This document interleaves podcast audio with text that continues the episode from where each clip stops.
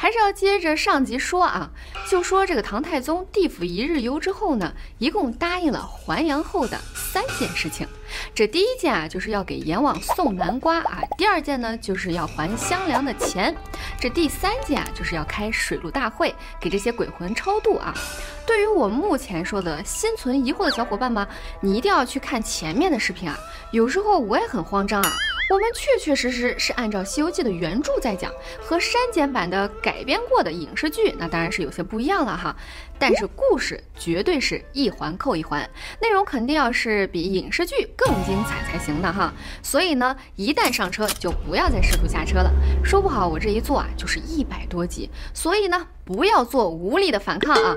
你要想看最真实的《西游记》，过了这个村儿，后面啊都是我开的连锁店，那还说啥呢？看了这儿就赶紧认了吧哈，乖乖关注，然后呢把前面的课赶紧补起来哈。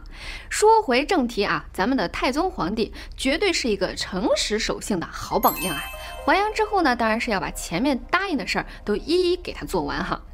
但是这个中间呢，竟然有这种桥段。我每次啊自己看《西游记》的时候，全程都是啊，这样也行啊，这样也行，这也太惊人了吧！全程傻眼哈。今天呢，大家就先扶好下巴，我说你听啊，就说啊，刚一还阳啊，把众人都给吓了一跳。毕竟人都去世三天三夜了哈，这个棺材的盖儿呢都给定实了。忽然呢，就听见棺材里面喊着：“哎呀，淹死我了，淹死我了！”刚好啊，上级啊，这个被朱太尉连人带马一起推到渭河里去了啊，这就对上了。魏征呢，就连忙叫了这个皇宫里的器械组啊，赶紧来打开棺材的盖子，把皇上给请出来。大家竟然以为皇上这一坐起来是因为有心里有什么放心不下的，要再起来交代一下啊。其实啊，皇上呢那是真正的还阳，而且呢还阳之后还加了二十年的寿命。这一番休养之后呢，已经是恢复如前了。于是呢，就在上早朝的时候啊，跟大家讲了自己的经历，并且呢提醒大家切勿不忠不孝、非礼非义、作践无辜、明欺暗骗、大斗小秤啊。奸盗诈伪、淫邪欺罔，哎，我觉得啊，我们也要记住哈，毕竟呢，做个好人是最基本的要求嘛，对不对？紧接着呢，就是大赦天下，那是死囚四百皆离狱啊，怨女三千放出宫，发榜呢，让众人向善。自此时啊，盖天下无一人不行善者。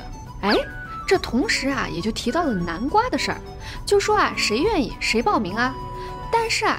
这里要做一个很重要的提醒啊，这去阴间送瓜，这个去可不是买个票就能去的啊，得先死了再说。这你说谁愿意啊？给多少路费也不能去啊。这快递可不能随便送，除非啊，这有人就搁这找死呢。哦不不不，应该是说想死啊，然后呢成全他，死的很有使命感那种。咦，你还别说，真有这样的人。就说这个人啊，叫刘全，家有万贯之资啊，这还死啥呀？先享受生活嘛，不要了也可以给我嘛。哎，你猜这是怎么回事儿啊？就说这刘全啊，是因为自己的妻子李翠莲，哎，在自己的家门口呢，给一个僧人施舍的时候，可能手边也没有什么东西，但是呢，又想帮这个僧人，就顺手把自己的发簪这么拔下来给了那个僧人。哎，结果这刘全看到了，就觉得他擅自出门，不守妇道，骂了他几句。哎，这李翠莲就觉得自己受到了侮辱，哎，被冤枉嘛。然后呢？就上吊自杀了，撇下这一双年幼的儿女啊，天天在家里那是哭哭啼啼啊。刘全这一看，这肯定是又无奈又后悔啊，只能是抛弃了家庭，情愿啊以死进瓜。哦，原来刘全是这么回事啊，所以呢，就差这个官役啊，带这个刘全去了这个金庭馆，在金庭馆里，头顶一对南瓜，袖子里带点黄钱，嘴里啊含了毒药。这没到寿命就去世的人，那肯定是到鬼门关就给鬼使吓一跳啊！说清来由之后呢，就请他去见阎王去了哈。阎王呢就一听是这么回事儿，然后就感叹我们的太宗皇帝那真是有幸有德啊。不过转眼一想，也要报答一下这个快递员刘全嘛，是不是？他这么一路送过来也挺辛苦的啊。然后一听刘全的家庭情况呢，就想着让他们夫妻呢团聚一下。结果这阎王一看生死簿，哎呀，这不得了啊！这刘全夫妇啊，都有登仙之寿啊，这不行，这得赶紧送回去才行。结果鬼使却说啊，李翠莲都死了好久了，这尸首啊早已经是找不到了，那魂魄怎么办呀？这该附到谁身上去呢？这阎王啊就搁这掐指一算，哎，这一想。太宗皇上的妹妹今天恐怕就要寿终了，要不然就借她的尸首。啥？这是要借尸还魂吗？还有这种桥段？鬼使呢就带着他二人的魂魄啊，把这个刘全的魂灵呢就推入这个金庭馆中，哎，将李翠莲的魂灵呢就带进了皇宫内院。正好啊，就看到这个花荫之下，太宗皇上的妹妹呢正慢慢的在这个花荫之下散步呢。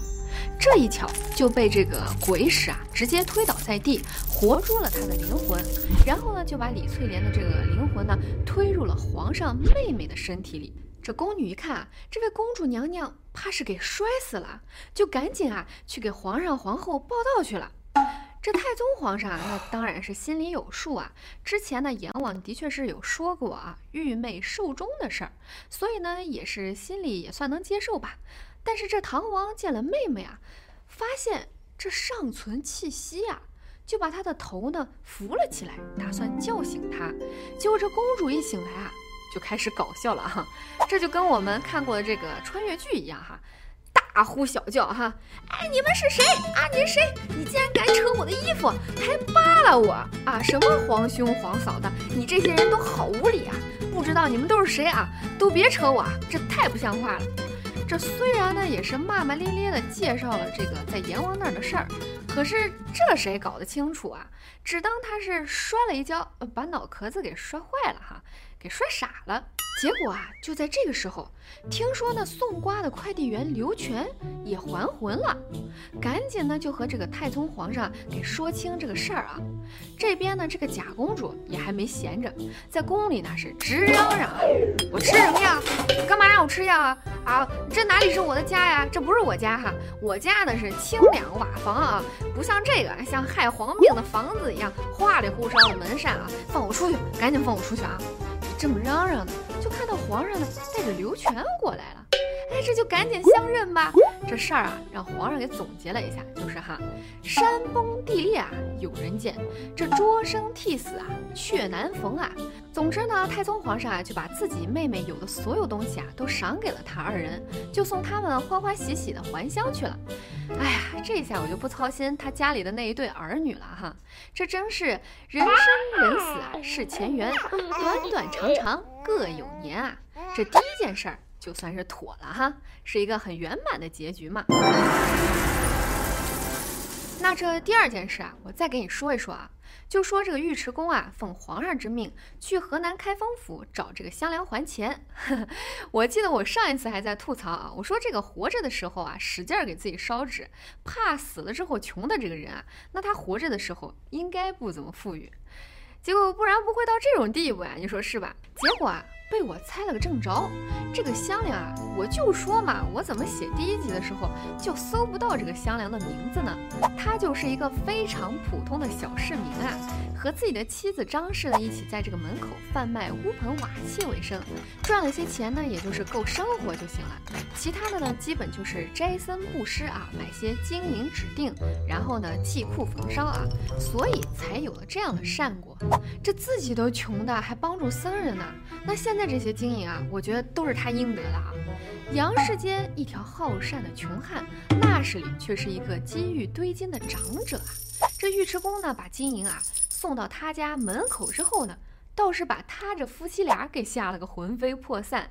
说的是啊，怎么能把人家在下面存的钱拿到上面给他来花呢？这说明来意之后啊，他俩还是战战兢兢啊，就说啊。这小的没什么金银放贷，如何感受这不明之财啊？啊，这尉迟恭呢，就把之前啊唐太宗啊发生的所有事呢，给他讲了一遍。把这一库金银啊给他送到这香莲夫妻手中的时候，我以为他俩肯定是高兴坏了，现在搞不好还磕头谢恩，随后啊就开始分钱了。结果他俩呢朝天礼拜，哪里敢收啊？就说小的若收了这些金银啊。他就是死得快了，虽然是烧纸祭库，此乃冥冥之事儿啊，何况万岁爷爷哪里是借了金银，有何凭证啊？我可不敢收呢。这尉迟恭啊就说：“嗨，陛下说啊，借你的东西有崔判官作保可证啊，你收下便罢。”香良却说：“就死也是不敢收的呀。”这一看这苦苦推辞的架势，哎呀，我是真恨自己不是香良啊，或者我去帮他收一下。太宗皇帝知道这事儿啊，也是说此臣为善良长者啊，所以就让尉迟恭呢把这金银啊给他修理寺院，将这金银呢卖到城里啊这个军民无碍的地基一段，周围啊有五十亩宽阔，再上行宫乞盖寺院，名呢就是赤剑相国寺，也就是我们现在说的大相国寺了哈。这第二件事儿呢，也算是妥了啊。感觉我这种小市民心态的人啊，是被狠狠的打了脸啊。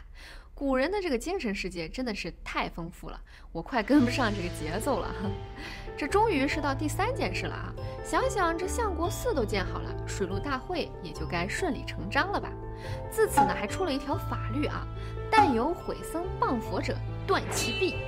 是很严重啊。那在这寺里啊，也要选举一名有大德行者做坛主啊，所以呢，就把这僧人啊聚在一起，逐一从头查选。这里头啊，就选得一名有德行的高僧。高僧，哎，你们想到是谁？没错啊，就是你心里想的那个人，我们的玄奘啊。灵通本会啊，好金蝉，只为无心听佛讲，转脱成凡啊，苦受魔，降生世俗遭罗网。根据这个说法，我们就知道他为什么是金蝉子转世了哈。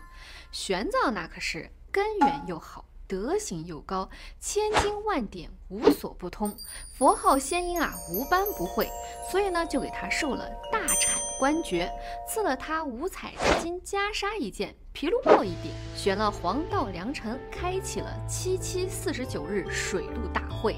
这第三件事儿也妥了，那这西天取经的事儿到底啥时候开始呢？难道就在下一？